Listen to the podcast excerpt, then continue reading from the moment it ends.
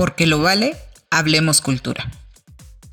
Por fin lo comprende mi corazón. Escucho un canto, contemplo una flor. Ojalá no se marchiten. Poema Lo comprende mi corazón, Nezahualcóyotl.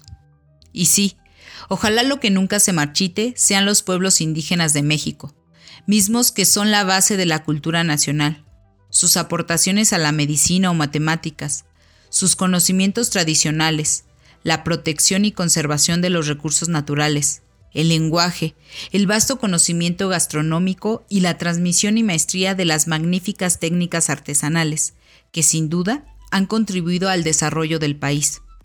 A pesar de ello, por desgracia, son precisamente los pueblos indígenas de todo el mundo los que se ven más vulnerables y desfavorecidos. Por ello, el 23 de diciembre de 1994, durante el Decenio Internacional de las Poblaciones Indígenas del Mundo, la Asamblea General decidió que se celebre cada año el Día Internacional de las Poblaciones Indígenas el 9 de agosto. ¿Quieres saber más de los pueblos indígenas de México? Aquí, en las espirales de Culturatría en Libreta Negra e Icónica Urbana, te damos un dato interesante.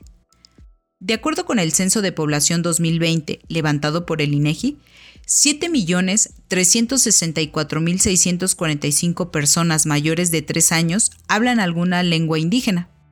61 de cada 100 hablantes de lengua indígena están concentrados en Chiapas, Oaxaca, Veracruz, Puebla y Yucatán, específicamente en localidades de menos de 5.000 habitantes. En conjunto, las siguientes seis lenguas concentran 62 de cada 100 hablantes de lenguas indígenas en el país. Náhuatl con 22, Maya con 10, Setzal y Tzotzil con 8 respectivamente, Mixteco y Zapoteco con 7 cada una. Pero ahora, ¿cuáles son las lenguas indígenas con hablantes de menor y mayor edad? De cada 100 hablantes de Tepehuano del Sur, 49 tienen entre 3 y 19 años.